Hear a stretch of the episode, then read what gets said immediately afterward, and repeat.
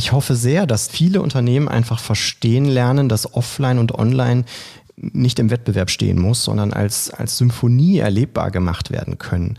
Und da geht in meinen Augen auch die Reise hin. Bin absolut der Überzeugung, dass der Einzelhandel nicht ausstirbt, sich nur ein bisschen verändert.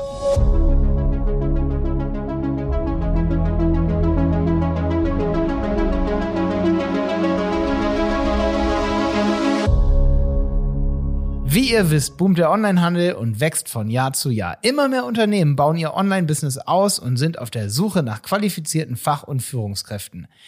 Diese Podcast-Folge ist gesponsert von BZEcom, dem branchenübergreifenden Kompetenzzentrum für Aus- und Fortbildungen im E-Commerce.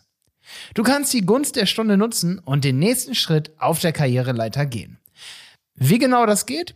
In der Fortbildung als Fachwirtin im E-Commerce beim BZE-Com wirst du zum Experten im Onlinehandel ausgebildet und lernst die enormen Wachstumspotenziale der Branche optimal für deinen Arbeitsbereich zu nutzen. Und das ganz einfach online im Tagesabend- oder Wochenendkurs neben deinem Beruf und mit bundesweit anerkanntem IHK-Abschluss. Der Abschluss ist vor allen Dingen darauf ausgerichtet, dass du immer den Überblick behältst. Also perfekt für alle, die Führungskräfte oder eben Manager im E-Commerce-Bereich werden wollen. Du bist bereit, dich deinem nächsten Karriereschritt zu stellen? Dann informier dich jetzt unter bzecom.de, also bzecom.de, alles zusammengeschrieben, und sichere dir mit dem Code PODCAST deinen Rabatt von 100 Euro für den nächsten Kurs unter bzecom.de slash Anmeldung. Viel Spaß bei deinem Online-Kurs und dieser Podcast-Folge. Hallo, schön, dass du wieder dabei bist zu einer neuen Folge vom Handel 4.0 Podcast. Ich bin Jenny Überberg und mein heutiger Gast ist Tobias Schlotter, der General Manager von Zentral- und Osteuropa bei Akeneo. Akeneo ist ein Produktinformationsmanagement und Produktexperience-System. Laut Entwickleraussage lässt das PIM Produktinformationen von praktisch jedem beliebigen Ort sammeln und anreichern. Zudem wird ein spezielles Tool zur Erfassung von Produktdaten von Lieferanten geboten. In dieser Folge spreche ich mit Tobias über Themen wie die größten Herausforderungen im Produktdatenmanagement, welche Unterschiede es zwischen dem B2C, B2B und B2X Commerce gibt und warum die Produktexperience vor der Customer Experience stehen sollte. Und jetzt wünsche ich dir viel Spaß bei dieser Folge. Tobias, schön, dass du dabei bist. Ich freue mich, dass du heute zu Gast bist in unserem Handel 4.0 Podcast. Ich würde mal vorschlagen, damit äh, die Zuhörer so ein bisschen erstmal wissen, wer du bist, stell dich einfach mal kurz vor. Wer bist du und was machst du? Ja, Jenny, also erstmal vielen Dank, dass ich da sein darf. Freue mich. Ähm ich bin der Tobias, Tobias Schlotter, bin 42 Jahre jung und verantworte als General Manager bei Akineo seit sechs Jahren die Geschicke ähm, in Zentral- und Osteuropa. Und das Ganze mache ich zusammen mit einem fantastischen Team von unserem Standort in Düsseldorf aus. Ja, und was genau ist Akineo?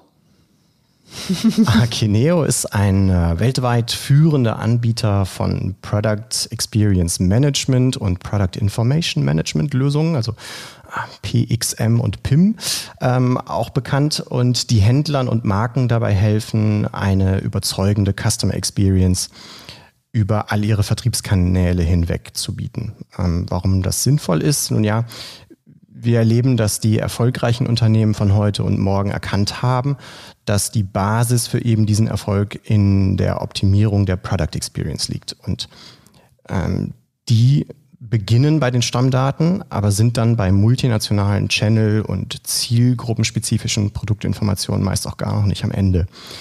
Und für die Schaffung einer solch einzigartigen Product Experience braucht es eben eine PXM-Strategie im Unternehmen und ein äh, zukunftsfähiges PIM-System, welches Unternehmen die größtmögliche Flexibilität, Skalierbarkeit und eine spitzenmäßige Usability bietet. Das ist unser Versprechen und das ist unsere Identität. Okay, klingt auf jeden Fall super, super spannend. Ähm, kommen wir doch mal zurück bisschen zu deiner Person. Ähm, wie bist du in dieser Branche gelandet? Ähm, was interessiert dich? Wo nimmst du dein Wissen her? Mhm. Ich habe mal begonnen ähm, mit einem klassischen Studium äh, Betriebswirtschaft, äh, International Business and Management, ähm, bin dann in die Vermarktung eingestiegen ähm, und Beratung im Bereich Medien äh, bin, bin dann weitergegangen in, in eine regionale Agentur und habe dort Projekte ähm, gemanagt und ähm, konzipiert für mittelständische und größere Unternehmen im Bereich E-Commerce. Und da war das Thema PIM, Produktdaten, immer irgendwo eine Rolle. Ähm, und so bin ich irgendwann auf, auch auf Akineo gestoßen, habe Akineo kennengelernt und dann ähm, ja tatsächlich ähm, irgendwann mal dann auch direkt in dieser Company gelandet. Also klassischer Prozess ähm, aus dem Vertrieb und Projektmanagement ähm, dann irgendwann die Stufen weiter nach oben geklettert. ähm, kannst du uns noch mal so ein bisschen die Geschichte ähm, von Akeneo nahelegen? Also seit wann gibt es das Unternehmen und wie hat das Unternehmen eigentlich gestartet? Ja klar. Akeneo ist 2013 gegründet worden und ähm, in Frankreich, Nantes. Äh, Nantes, eine wunderschöne Stadt an der Westküste, Geburtsstadt von Jules Verne und gegründet worden von äh, E-Commerce-Pionieren, die sich damals dem äh, Open Source Gedanken verschrieben haben und als eine der ganz, ganz wenigen Softwarehersteller sich wirklich den Nutzer in den Fokus ihrer Produktvision gestellt haben. Und seit 2013 sehr erfolgreich gewachsen, ähm, mittlerweile ähm, weltweit positioniert. Und ähm, was würdest du sagen, was ist in euren Unternehmen am wichtigsten oder was sind eure Werte des Unternehmens? Ja, Jenny, das ist ganz einfach, der Mensch. Also egal ob Kunde, Partner oder Mitarbeiter, ähm, der Mensch steht bei uns immer im, im Mittelpunkt unseres Tuns. Ähm, uns wird nachgesagt, dass wir anders sind als andere Softwareanbieter, weil wir näher dran auf Augenhöhe sind, ähm, stets den gemeinsamen Erfolg im Blick haben und unsere Werte, das ist schön, dass du das ansprichst, die spiegeln das in meinen Augen auch wieder. Also unsere Werte sind Humility, Innovation, Benevolence, Openness und Bier. Also Bier. Bescheidenheit, Innovationsgeist, Wohlwollen, Offenheit und Bier. Wobei Bier eben ähm, mehr für das Zwischenmenschliche auf partnerschaftlicher mhm. Augenhöhe steht als jetzt für den Alkohol. Okay, beim Bier wäre ich auf jeden Fall dabei, auch für das Zwischenmenschliche. Dito. Bin ich sehr offen. Was meinst du, für wen eignet sich eure Software am meisten? Ist das für jedes Unternehmen äh, gleich relevant oder gibt es da irgendwie bestimmte Branchen oder bestimmte Unternehmensgrößen, wo das ähm, ja eher wirklich schon Sinn macht? Generell kann man sagen, dass wir jedem, der mehr als zehn Produkte hat und der wachsen möchte, helfen, dabei helfen können, mehr, schneller und überall zu verkaufen. Das bringt es eigentlich auf den Punkt. Äh, wir haben unseren Sweet Spot tatsächlich im Handel. Ähm, das sind so 60 Prozent unserer Kunden sind tatsächlich Händler, 40 Prozent dementsprechend Hersteller, wobei sich das ja mittlerweile auch so ein bisschen vermischt. Ähm, also von daher ja, ist eine große, eine große Zielgruppe, die wir da ansprechen. Und ähm, was würdest du sagen, welche sind die größten Herausforderungen im Produktdatenmanagement? Ähm, damit sich, ja, damit man so eine Software überhaupt braucht. Ich meine, jeder kann ja an sich, wenn er einen Shop hat, die Produktdaten im Shop bearbeiten und irgendwie schön darstellen. Aber das ist ja scheinbar nicht alles. Richtig, er kann die im Shop-Backend pflegen, er kann die im ERP pflegen, er kann Excel zur Hilfe nehmen ähm, oder irgendwelche anderen alten, proprietären oder selbstgestrickten PIM-Systeme dafür benutzen. Ähm, das ist richtig, genauso wie ich im, im Bereich der Kundeninformationen auch ähm, Karteikarten nutzen kann oder Outlook oder Excel äh, statt einem CRM. Also ich glaube, die, die Frage ist tatsächlich einfach der Effizienz und ähm, der Produktivität, die ich damit ähm, erzeugen kann. Und die, die größten Herausforderungen, die wir eben sehen bei Unternehmen da draußen, die dann auch auf uns zukommen, sind immer sehr ähnlich. Wenn wir im Handel uns bewegen, dann sehen wir hier zum Beispiel das Thema Datenverfügbarkeit. Also die Daten sind geclustert an, an vielen, vielen Orten. Ein Teil im ERP, ein Teil erarbeiten sich dann die unterschiedlichen Abteilungen. Das Online-Marketing hat erfahrungsgemäß immer die, die knackigsten, schönsten Texte und die ähm, emotionalsten Bilder, wohingegen der Printkatalog, die Abteilung, die sich um den Printkatalog kümmert, da so ein bisschen einfach weil sie äh, andere Schwerpunkte haben, äh, da ein bisschen mau auf der Brust sind. Und da findet wenig Austausch statt. Schönes Beispiel, ganz aktuell vielleicht ganz kurz an der Stelle, Lego. Wer sich mal Lego anschaut ähm, auf den Social-Media-Plattformen, der wird feststellen, das ist mega, was die da machen. Also emotionale Bilder, auch Produktbilder, die, die richtig emotional sind, tolle Texte dazu, die, die sogar mir als über 40-Jährigen Lust drauf machen, nochmal mit Lego zu spielen. Wohingegen, wenn du dann auf die Webseite von Lego selber gehst, auf den Online-Shop, da ist das alles ziemlich nüchtern. Da, da geht die Lust eigentlich schon wieder weg. Und das ist so ein, das ist so ein schönes Beispiel dafür, dass diese, diese Verfügbarkeit von Daten und diese ähm, Silo-Bildung in Unternehmen, dass jedes Unternehmen so ein bisschen nebeneinander herarbeitet, ähm, einfach dieses Problem der Verfügbarkeit der Daten ähm, ähm verursacht.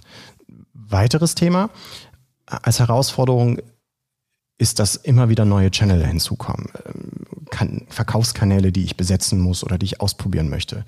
Ähm, neue Strategien, Business-Strategien, wie eben das Thema B2X, was jetzt durch alle Dörfer gescheucht wird. Ähm, also Direct to Consumer, dass Marken jetzt auch, ich sag mal, direkt an den Endkonsumenten verkaufen.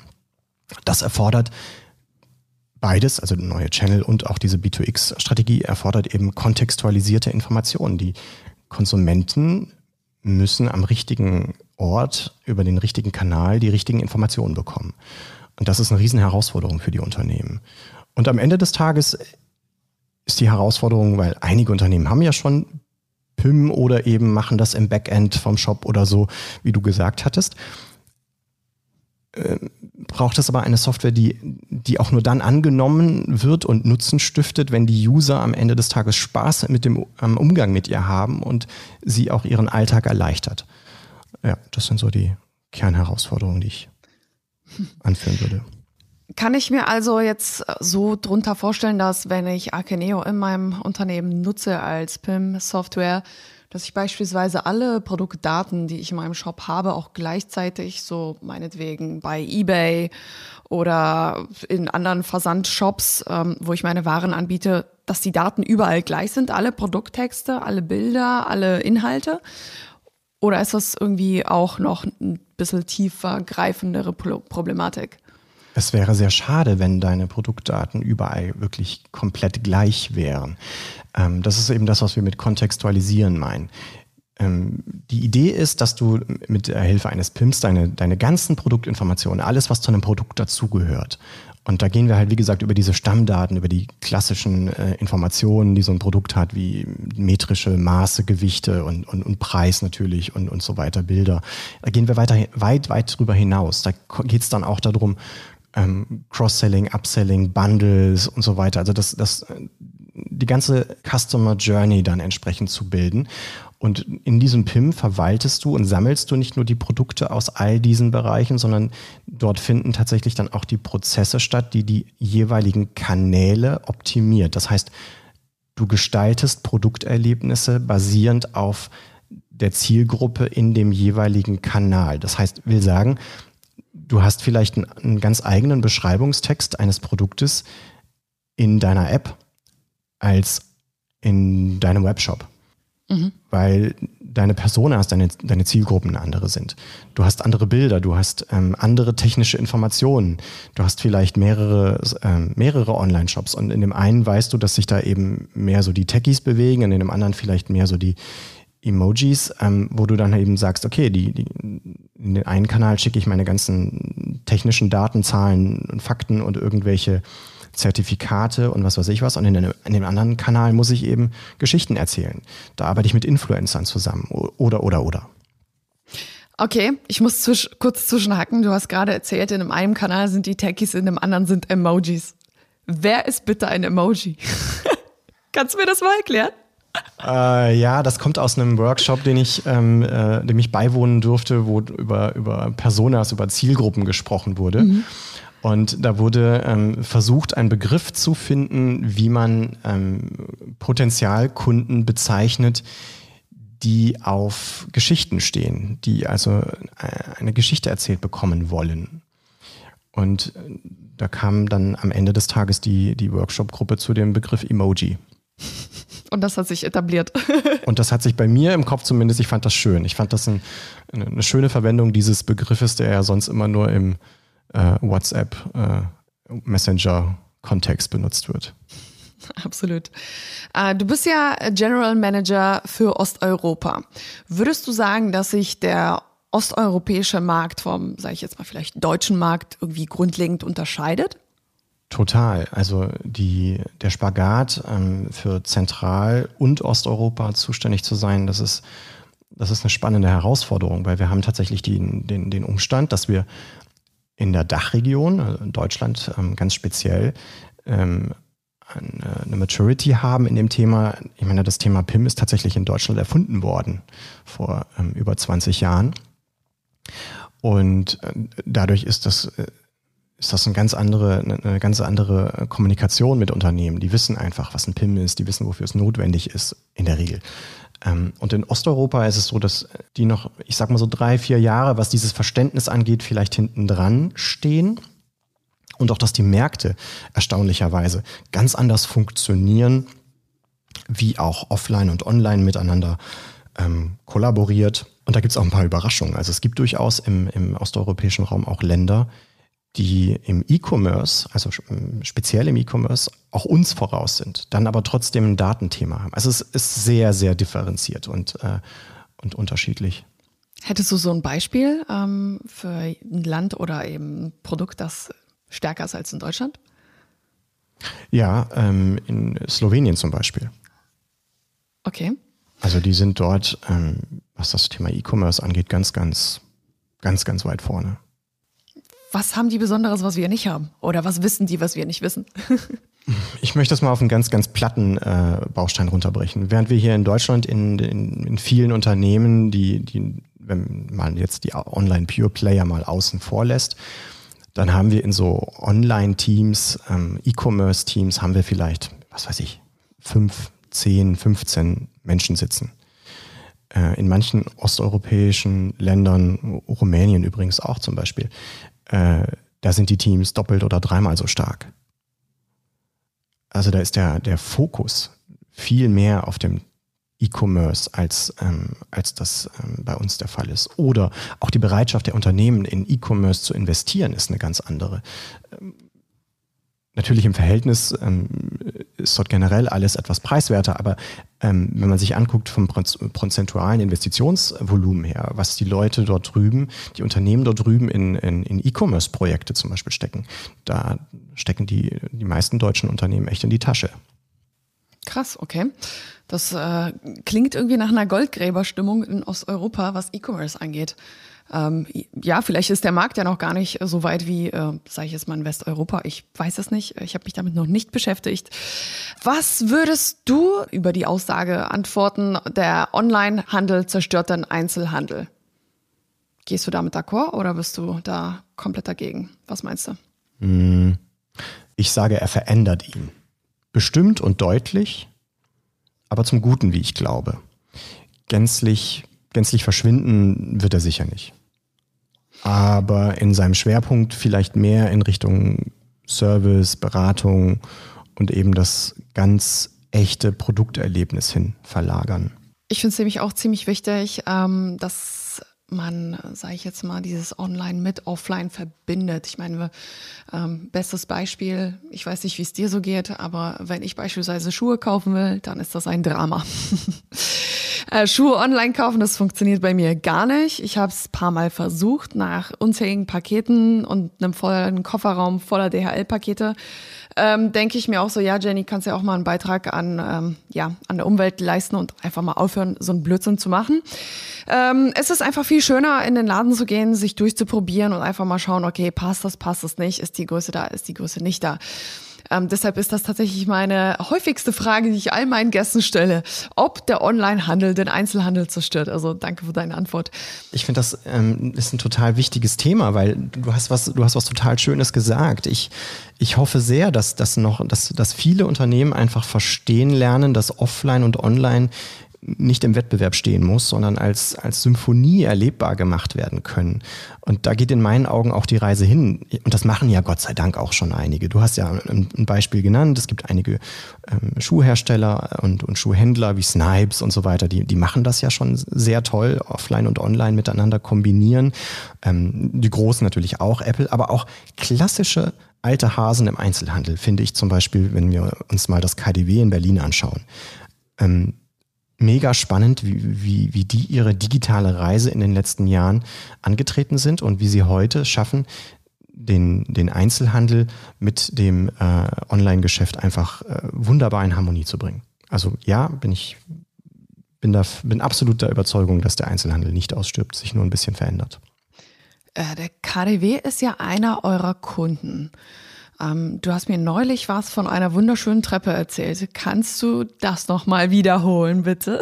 Ja, also jeder, der, der äh, in Berlin ist oder nach Berlin äh, reist, der sollte unbedingt, äh, auch wenn er nicht shoppen gehen möchte, ähm, einmal ins KDW gehen, weil das KDW tatsächlich die ähm, schönste Rolltreppe ähm, der Welt jetzt hat. Von einem ganz, ganz berühmten Architekten entworfen und ähm, ja, jetzt durch die Pandemie leider noch keine große Eröffnung gefeiert dazu, aber es ist wirklich beeindruckend, ähm, was die da, wie viel, wie viel da auch investiert wurde in, in, den, in den Standort und auch in die anderen Standorte, die sie noch haben. Sie haben ja auch in, in Hamburg ähm, das Alsterhaus und ähm, in, in Österreich noch, noch in den Oberpollinger.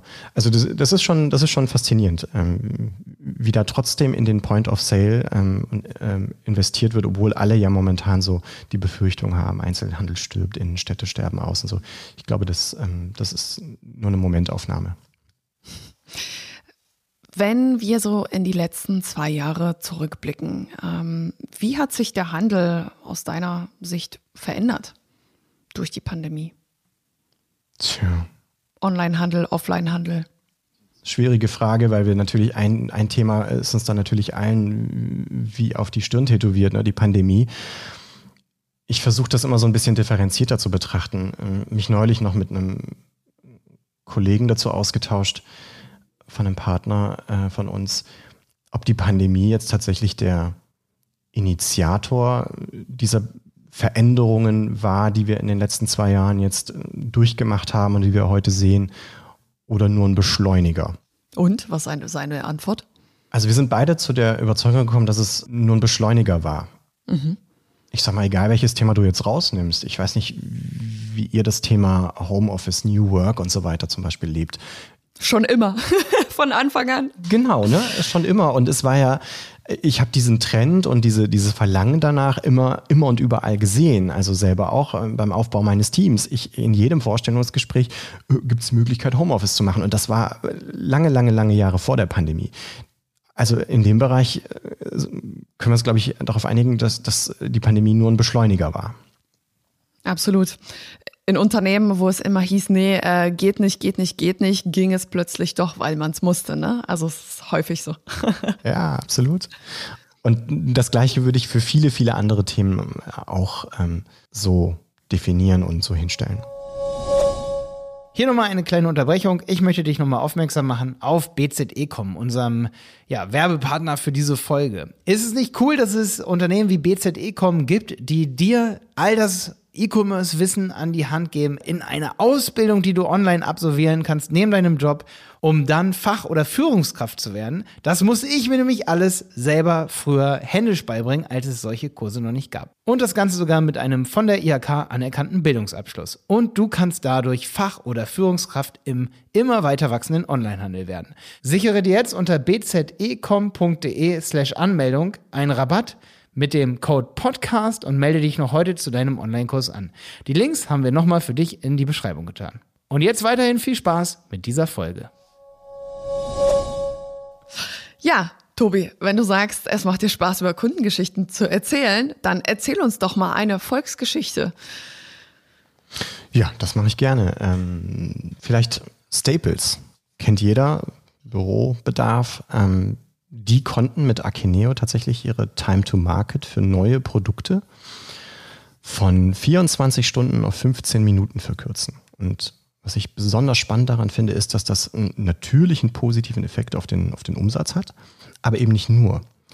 Es macht auch die Menschen bei Staples glücklicher. Ähm, wo sie früher den benötigten Daten hinterhergerannt sind, aus ähm, zig Excel-Dateien Informationen zusammenkopiert haben, um dann beispielsweise im Backend des Shopsystems endlich das letzte Mal Copy and Paste zu machen, können Sie heute sich spannenderen und sinnvolleren Aufgaben widmen, können tolle Kampagnen kreieren, Sortimente feilen, einfach kreativ sein, was sich dann auch wieder natürlich auf den Erfolg aller auswirkt. Oder um äh, auf dein äh, offensichtliches Lieblingsthema Schuhe nochmal zurückzukommen. ich hasse Schuhe. Ach, du hast Schuhe, okay. ja, ich finde nie welche. Okay, dann solltest du mal ähm, bei Melvin Hamilton vorbeischauen. Also Melvin Hamilton, auch einer unserer Kunden, Hersteller von richtig tollen Schuhen, der mit Hilfe von Akeneo seine Conversion online verdoppelt und seine Retourenquote, auch die über die hatten wir ja schon gesprochen, halbieren konnte. Das hilft sogar der Umwelt, einfach nur, weil Kunden eben Zugang zu den richtigen Informationen am richtigen Moment haben über alle Kanäle. Und das ist bei, den, bei, bei Schulen zum Beispiel, bei Melvin Hamilton war das ein ganz konkreter Punkt, dass viele Retourengründe angegeben wurden, eben, dass der Schuh zu schmal oder zu breit war. Und diese Information im PIM am Produkt einfach ergänzt und das Feedback der Kunden passt wie angegossen oder ist ein bisschen weit oder wie auch immer mit einbezogen im Produktmanagement, war ein Baustein, der eben diese Retourenquote um 50 Prozent reduzieren konnte. Und das kann ich nur bewerkstelligen als Unternehmen, wenn ich eine echte PXM-Strategie habe, wenn ich mir bewusst mache, dass meine Produktdaten sehr relevant sind und eben genau diese Themen Conversion, Time to Market, ähm, Retouren und so weiter massiv beeinflussen. Das einfach mal als zwei ähm, Kundenbeispiele. Unglaublich wichtiges Thema. Tobi, wenn wir bei den Konsumenten sind, ähm, weil ja, die sind ja auch, sage ich jetzt mal, das Wichtigste, wenn man einen Online-Shop hat.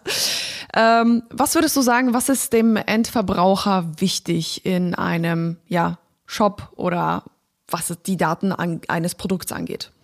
Jetzt würde ich dich gerne necken, Jenny, und fragen, was ist dir wichtig oder was ist mir wichtig? Wir sind doch alle Konsumenten.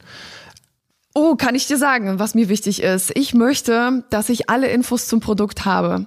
Mich nervt es tatsächlich, wenn dort plötzlich keine Maße da stehen. Ich habe mir neulich äh, was bestellt, in so eine, so eine Bauchgürteltasche. Und auf dem Bild sah sie klein aus. War aber größer als gedacht. Und ähm, dann habe ich nochmal auf die Seite geschaut, da habe ich mir gesagt, hey, müsste irgendwie Produktmaße dastehen, sodass ich mir das hätte ausmessen können. Nein, hat gefehlt. Da ich mir, ja, Glückwunsch. Genau das ist das Problem, dass ich jetzt diese Ware zurücksenden muss. Das ist total dämlich. Das hätten wir einfach verhindern können indem dort ja eigentlich das Wichtigste, die Produktmaße, ähm, ja, platziert werden hätten können, sollen, müssen. ah, das ist so ein schönes Beispiel. Und da könntest du jetzt eine E-Mail an den Support schreiben und sagen, hey, schaut euch doch mal bitte nach einem PIM um. Ähm, Akeneo wäre da eins, was mir einfallen würde. aber, aber du hast schon recht. Aber ähm, also das ist, das, das ist, das geht ja zurück auf das Thema Vertrauen, Freude und Nachhaltigkeit. Das sind, das ist lustig, weil deine Geschichte im Prinzip genau das ist, was, was mir spontan in den Kopf kam. Wir als Konsumenten oder die Konsumenten, die wir auch ansprechen wollen, haben, glaube ich, diese drei Säulen immer im Kopf. Und das war auch schon immer so in der Vergangenheit. Das Thema Vertrauen brauche ich, wenn ich irgendwo Geld ausgeben tue, egal wie viel es ist, am Ende, ne, Lebensmittel muss ich vertrauen, dass es alles ähm, gesund und, ähm, und gut ist und frisch ist. Bei technischen Produkten, dass es funktioniert und, und, und. Freude, also ich kaufe mir selten Dinge, die mir keine Freude bereiten. Ähm, und Nachhaltigkeit ist so, ist so vielleicht das einzige Thema, was vielleicht so ein bisschen neuer ist und, und sehr stark am, am, am Trenden ist. Was würdest du sagen, wie sollten sich die Händler aufstellen? Wie sollten sich die Händler verändern, um ja weiterhin Kunden zu begeistern, neue Kunden zu gewinnen oder vielleicht auch Kunden zu halten? Hm. Naja, sie sollten das in den Mittelpunkt stellen, was ähm, zentral ist. Also die Customer Journey, die Customer Experience äh, in den Fokus stellen. Und da kommen wir genau an den Punkt, den du gerade in diesem Beispiel mit dieser Tasche ähm, ja genannt hast. Es hapert dann, wenn man da mal reinguckt. Und da gibt es hunderte Beispiele, wenn man sich mal in, in Online-Shops bewegt. Da findet man tatsächlich auch Lorem Ipsum-Texte, selbst bei großen, oh Gott, ja. großen Brands und so weiter, wo ich mir immer denke, so, boah, ähm, die Leute die Unternehmen vergessen einfach, dass die Produkte der Kern sind, den sie, ähm, den sie, den sie beachten müssen, dem sie Aufmerksamkeit widmen müssen. Alle versuchen irgendwie einen fancy Shop ähm, auf die Beine zu stellen, eine, eine, super App mit tollen Features und keine Ahnung. Thema Service ist Gott sei Dank ja mittlerweile auch ähm, bei jedem angekommen, dass man ein gewisses Level an Service leisten muss.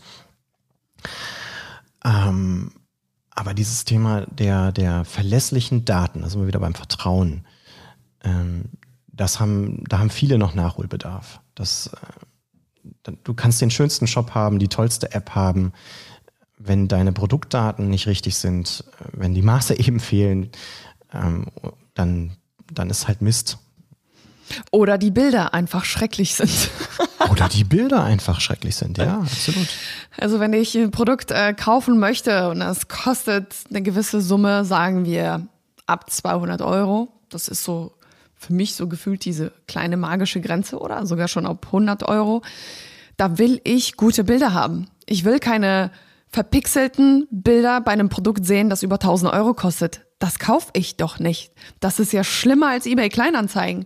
Also, ne, das ist echt super, super, super wichtig. Tatsächlich ähm, erzähle ich das jedem unserer Kunden. Design allein verkauft nicht. Äh, dennoch müssen gewisse Aspekte definitiv beachtet werden, ähm, was die Bilder angeht und vor allem was die Inhalte angeht. Also, das ist wirklich, damit steht und fällt das komplette Business. Ähm, du hast vorhin so schön erklärt, das Thema B2X-Commerce. Es gibt ja äh, B2B, B2C. Ähm, das kennen wahrscheinlich die meisten, aber was wäre jetzt nochmal B2X-Commerce? Es sind so zwei Begriffe, die momentan so überall aufpoppen. D2C, Direct to Consumer und B2X ähm, bezeichnet einfach den, den, den Wandel, dass Unternehmen, die bisher nur eines von beiden gemacht haben, also entweder B2B oder B2C, sich jetzt ähm, dem richtigen Omni-Channel, Multi-Channel einfach öffnen und sagen, wir machen jetzt auch das andere. Wir machen jetzt alles. Wir verkaufen jedem, ähm, dem Endkonsumenten wie auch dem Händler und dem Marktplatz. Also so ein bisschen getrieben durch diese, durch diese Marktplätze, die wie Pilze aus dem Boden äh, sprießen überall.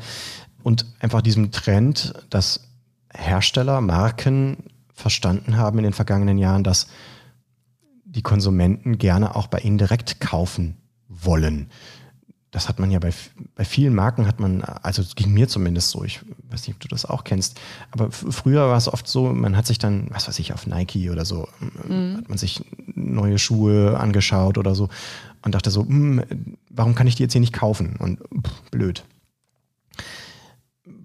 Und das kann man heute tun. Und B2X ist eben genau dieser, genau dieser Prozess, dass sich, dass sich Unternehmen, die normalerweise nur in eine Dimension ähm, vermarktet haben, eben den anderen Dimensionen auch öffnen. Okay. Was würdest du sagen? Es gibt ja aktuell einen krassen Wandel in der Wirtschaft und auch im E-Commerce-Business oder generell bei Unternehmen. Das ist bei uns in der Agentur übrigens genauso. ähm, wir beispielsweise überlegen tatsächlich über ein Rebranding nach, weil wir festgestellt haben, dass wir irgendwie mittlerweile uns so ein bisschen auseinandergelebt haben mit der Marke der Agentur und mittlerweile drei Marken haben und irgendwie das Ganze irgendwie nicht so richtig Hand und Fuß hat. Ja, und genau, das sind solche Beweggründe, warum wir beispielsweise über ein Rebranding nachdenken. Ähm, ich denke, da gibt es einige andere Unternehmen, die auch äh, einen Wandel hinlegen möchten. Was würdest du sagen? Worauf sollten diese Unternehmen oder worauf sollten wir ähm, achten? Ja, das ist ein schönes, ein schönes Thema. Also das ist ja auch, das ist ja die Herausforderung, die wir jetzt ja schon geprobt, ähm, erprobt sind äh, und geprobt, getestet und geprüft sind, dass wir uns verändern müssen. Und ich glaube, das ist so dieser, dieser der maß, maßgebende Punkt. Also den ersten Schritt habt ihr ja dann schon getan. Ihr habt die Erkenntnis gewonnen. Ihr, ihr wollt ja. was ändern. Ihr, ihr, wollt und rebranden. Es kann jetzt ein, kann jetzt ein ähm, Prozess sein, den man angeht. Was kann man da für einen guten Rat geben? Also auf der einen Seite würde ich immer sagen, ähm, die Menschen mitnehmen. Das ist, das, das ist aus meiner Sicht das A und O. Den, den, den Leuten zuhören, ähm, jeden mit versuchen mit einzubinden. Man kann nicht mit, mit, äh, ich weiß nicht, wie viele Leute ihr seid, aber zwölf. Zwölf, okay, das geht noch. Man kann zwölf Leute in einen Raum sperren und dann äh, äh, konzipieren und brainstormen. Aber das können andere Unternehmen mit Tausenden von Mitarbeitern natürlich nicht. Aber trotzdem kann man jeden irgendwie mitnehmen auf diese Reise. Das heißt, das Thema die Belegschaft mit einbeziehen. Das ist ein Tipp, den ich, ähm, den ich, den ich geben würde und möchte aus, aus meiner Projekterfahrung heraus. Das zweite ist, den Mut zu haben, auch bewährtes und ähm, vermeintlich nicht veränderbares auf den Prüfstand zu stellen. Weil, schönes Beispiel, ähm, Prozesse in einem Unternehmen. Wir begegnen jeden Tag Unternehmen, die wollen sich verändern, die wollen disruptiv sein. die wollen auf dem, auf dem Markt der, der Wolf sein und nicht das Schaf. Also die, die wollen auch morgen noch erfolgreich sein. Und sagen sich dann so, jetzt digitalisieren wir. Vergessen aber auf der einen Seite die Menschen mitzunehmen und vergessen aber dann auch ähm, Prozesse zu überdenken. Und das Problem ist, was ich auch Kunden manchmal sage, ist, naja, wenn du einen bescheidenen Prozess digitalisierst, hast du halt einen bescheidenen digitalen Prozess hinterher. Und das heißt, auch da bereit sein, einfach neu zu denken. Das ist so das Wichtige. Und das geht beim Rebranding ja auch ähm, darum. Ne? Ihr seid jetzt, wenn ich das richtig verstanden habe, drei Marken. Wie konsolidiert man das und welche Prozesse erübrigen sich damit und wie kann man sich da verschlanken? Wie kann man Dinge neu andenken? Das sind so die Mut und alle mitnehmen. Das sind vielleicht so die beiden, die beiden wesentlichen Punkte. Und äh, was würdest du zum Thema ähm, der Konsumenten sagen? Also ich meine, ich habe hier so eine kleine Nachricht äh, vor mir liegen. Facebook hat 500 Milliarden verloren seit dem Rebranding zu Meta. Ich meine, klar, also wenn ich jetzt Facebook google, glaube ich immer noch bei Facebook, so ist es nicht. Ähm, und wahrscheinlich wird da die ein oder andere Milliarde auch äh, an dem Fakt liegen, dass Facebook einfach ja einen Schwund an äh, Usern hat. Ähm, ja, aber es ist schon wichtig, dass man eben auch nicht nur die Mitarbeiter mitnimmt, sondern vor allem auch die Kunden. Oder? Ja, klar. Darf man nicht vergessen. Und die Kunden machen wir das ganze Jahr. Also der, der Kunde sollte aus meiner Überzeugung immer im Mittelpunkt unseres Handels stehen, ähm, weil ohne den Kunden können wir auch abschließen. Aber Facebook finde ich, ein, find ich ein spannendes Beispiel. Ähm, mal abgesehen davon, dass ich Facebook nicht mag, habe ich natürlich trotzdem diesen Prozess ähm, zu Meta hin ähm, neugierig, neugierig verfolgt und freue mich so ein bisschen über die Verluste. Das ist eigentlich gemein, aber ich, ich stehe dazu. Aber auf der anderen Seite muss man sagen, ist es vielleicht gar nicht so unclever, weil der Trend, den konnte ja niemand bei Facebook mehr leugnen den, den, den Verlust an Credibility und, und die immer stärker werdenden Rufe nach Zerschlagung und so weiter in Amerika gab es ja spannende ähm, äh, Videos auch von den, von den Aufzeichnungen, wo dann nicht nur Facebook, sondern auch ähm, eben Apple und, und, und, und äh, Amazon dann da saßen und sich verteidigen mussten. Das war und Google. Also das war schon, das war schon sehr, sehr, sehr, sehr spannend, fand ich. Aber ähm, um zurück zu Facebook Meta zu kommen, ich glaube, dass, dass das vielleicht so ein, ein in Kauf nehmen ist. Ich glaube, die waren sich schon sehr bewusst darüber, dass sie jetzt ähm, erstmal, dass es erstmal jetzt schlimmer wird, bevor es dann hoffentlich aus deren Perspektive wieder besser wird. Und sie mussten sich neu erfinden, sie mussten sich neu aufstellen und sie mussten jetzt eben diesen, diesen, diesen Weg, der jetzt erstmal durch einen Teil der Tränen geht, den mussten sie einfach akzeptieren. Und ich, ich bin davon überzeugt, dass der mit einkalkuliert ist. Ich denke auch. Also der Wandel ist aus meiner Sicht, der gehört zum Leben dazu und der gehört auch zum Unternehmertum dazu. Ich meine, als ich 20 war, hatte ich ganz andere Träume. Ich habe studiert und hatte einen ganz anderen Weg vor mir in meinem Kopf.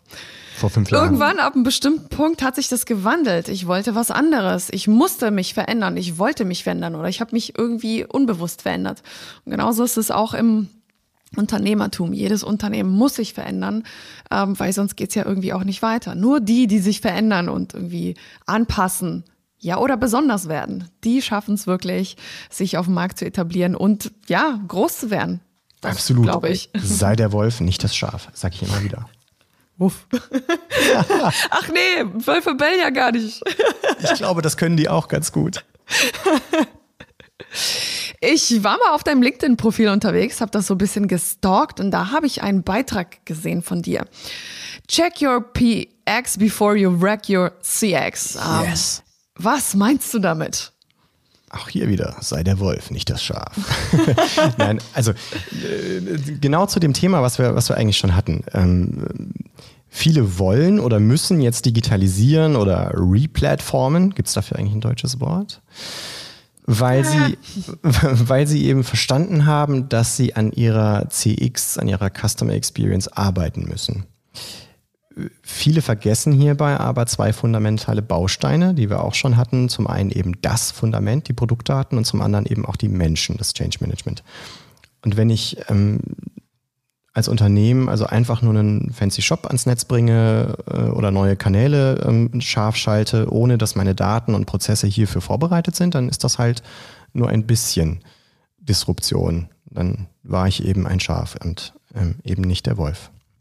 Und das steckt hinter diesem, hinter diesem, hinter dieser Aufforderung, check your PX before you wreck your CX. Das geht im Prinzip auf diesen Trend, den wir momentan haben in diesem Replatforming. Ähm, die, viele Unternehmen haben jetzt begriffen, sie müssen sich ähm, online neu aufstellen, müssen dort investieren, ähm, bauen sich einen neuen Shop für viel Geld, ähm, gehen in, eben in Best of Breed und und und äh, und haben die Produktexperience noch gar nicht überprüft und haben eben das Fundament ihrer Produkte eben noch nicht in Schuss dafür genau ähm, du bist ja auch jemand, der wahrscheinlich gerne mal nach vorne blickt und äh, vielleicht kannst du aus deiner Sicht so ein bisschen uns mitteilen, was denkst du, was sind so die interessantesten E-Commerce-Trends aktuell und welche werden sich aus deiner Sicht auch wirklich durchsetzen? Weil ich meine, es gibt super, super viele Trends, ähm, Virtual Reality und sowas, aber es kann man sich teilweise noch super schwierig vorstellen. Was meinst du? Was ist gekommen, um zu bleiben? Ah, diese Trend Reports, jedes Jahr aufs Neue. In der Zeit lang ähm, äh, habe ich die auch gerne irgendwo, da, habe ich mich da auch gerne mit dran beteiligt. Ah, es ist doch schwer, oder? Also wir haben ja momentan wirklich die Situation, Wer kann denn heute ähm, voraussehen, was morgen passiert? Weder ökonomisch noch politisch. Ich meine, hm, mhm. äh, betrifft uns jetzt alle momentan. Klar gibt es ähm, äh, Trends, die ich persönlich für, für, für relevant halte, vor allem im E-Commerce. Ähm, aber ob die sich am Ende durchsetzen, schauen wir mal. Personalisierung ist etwas, was ähm, immer wichtiger wird, ähm, gerade im Kontext Multichannel, Omnichannel, ähm, Influencer-Business, ist ja schon, schon krass, was da, was da auf den Social Media Plattformen ähm, abgeht und wie viel Geld man heute als Influencer ähm, verdienen kann, wenn man irgendwelche Produkte in die Kamera hält. Ja. Nachhaltigkeit, also grüner E-Commerce, nehme ich wahr als ein Trend, der sich weiter fortsetzt, was ich absolut richtig finde. B2X, was wir schon hatten, ähm, und vielleicht tatsächlich, was du auch angeschnitten hast, dieses Thema Metaverse, VR. Ich meine, jetzt ähm, vorgestern die Ankündigung gesehen irgendwo auf YouTube, ähm, dass Apple jetzt tatsächlich so eine VR-Brille rausbringt. Und da habe ich so gedacht, so, boah, okay, wenn Apple jetzt eine VR-Brille rausbringt, dann sind dann die. Ist es da. Bitte? Dann ist es da. Dann ist es da und dann sind sie fest davon überzeugt, dass es benutzt wird und dass, ähm, dass das ein Erfolg wird. Und das ist so, deswegen würde ich da so ein bisschen drauf setzen. Aber wenn ich wirklich voraussehen könnte, Jenny, welcher Trend sich durchsetzen würde, ich glaube, dann würde ich jetzt vermutlich aktuell in der Karibik mit Walhaien tauchen und mich heute Abend vielleicht mit Jeff Bezos und Elon Musk zum Pokern in Vegas treffen oder so. geil, absolut geil. Äh, du lebst meine Träume, ja. ähm, Akeneo als PIM-System. Was plant ihr so für die Zukunft. Ich habe gehört, da steht bald was an. Was ganz Großes in der Stadt der Liebe. Erzähl uns mehr. Die war nochmal Paris, ne? Ja, Paris. Äh, hallo? ja. Ja, ja, was äh, ähm, etwas, was äh, genau, was worauf ich mich mega freue nach diesem nach diesem ähm, langen langen Zeit des Verzichts. Wir haben tatsächlich endlich wieder ein Live-Event, ein Event vor Ort in Paris am 15. und 16. März werden wir unser Jahresevent mit dem Namen Unlock ähm, in Paris stattfinden lassen, in einer wunderschönen äh, Location. Und was mich daran einfach begeistert ist, neben dem, dass ich auch meine ganzen Kollegen endlich mal wieder ähm, live und in Farbe sehe mit äh, Hosen und Schuhen und nicht nur bis zur Hüfte, ähm, ist der Umstand, dass ich, äh, dass dort auch wieder Kunden von uns ähm, einfach sein werden und ähm, über ihre Experiences berichten werden. Das ist das, worüber ich, worüber ich tatsächlich am liebsten spreche, über den, über den Erfolg äh, und die Geschichten unserer Kunden. Das ist so toll. Und wir werden Royal Canin da haben, für alle, die, die Haustier ähm, äh, haben, die kennen das. Wir werden mhm. Boohoo da haben, als einen der ähm, in Europa erfolgreichsten äh, Online-Retailer im Fashion-Bereich. Wir werden ähm, Butlers da haben ähm, aus, aus Deutschland. Das wird so toll, es, es werden so tolle Geschichten erzählt werden, wie die Zukunft funktionieren kann und wie man erfolgreich sein wird. Und ähm, ja, da freue ich mich mega drauf. Und ähm, tatsächlich für euch ganz, ähm, ganz speziell, ähm, hattest du ja im Vorfeld auch gefragt, hat unser ähm, Event-Team sogar einen, Voucher-Code äh, rausspringen lassen, für, um tatsächlich jetzt noch ein Early Bird ähm, zu bekommen auf die Tickets. Das heißt, sollte jemand bei euch ähm, oder auch von euren Hörern äh, Interesse haben, sich ein bisschen mehr mit dem Thema Product Experience Management ähm, zu beschäftigen und mal nicht nur von mir, sondern auch von solchen Unternehmen mal sich erzählen zu lassen, was man damit alles besser machen kann, der darf gerne den Voucher-Code, den ihr sicherlich irgendwo positionieren könnt, nutzen, um äh, ein vergünstigtes Ticket zu bekommen. Absolut. Den Voucher-Code, den äh, findest du als Zuhörer natürlich in äh, der Beschreibung dieses Podcasts, aber natürlich auch auf LinkedIn beim Beitrag dieses Podcasts oder auch auf Instagram. Der Voucher-Code lautet, ich sag's trotzdem nochmal, UNLCKH40, also Unlock 40 aber abgekürzt. genau, ohne O. Unlock ohne O. Genau, Unlock ohne O, 40, genau. Ja, da sind wir eigentlich auch schon ähm, beim Schluss angekommen heute. Vielleicht äh, komme ich mal spontan nach Paris. Ich war schon lange nicht mehr in Paris. Ich liebe diese Stadt. Habe mich unsterblich verliebt. Ja, und vielleicht laufen wir uns da über den Weg. Bestimmt. Ähm, ist ja bald. Nicht mehr lange hin. Ja, Tobias, ich danke dir für dieses sympathische Gespräch. Ähm, es war schön, dich zu Gast bei unserem Podcast dabei zu haben. Dann sage ich euch auch danke. Danke für die Zeit, danke für die tolle Vorbereitung und äh, ja, das sehr, sehr angenehme Gespräch. Hat mir echt Spaß gemacht. Super, Dankeschön. Euch als Zuhörer natürlich auch. Vielen Dank äh, fürs Einschalten und bis zum nächsten Mal in eurem Handel 4.0.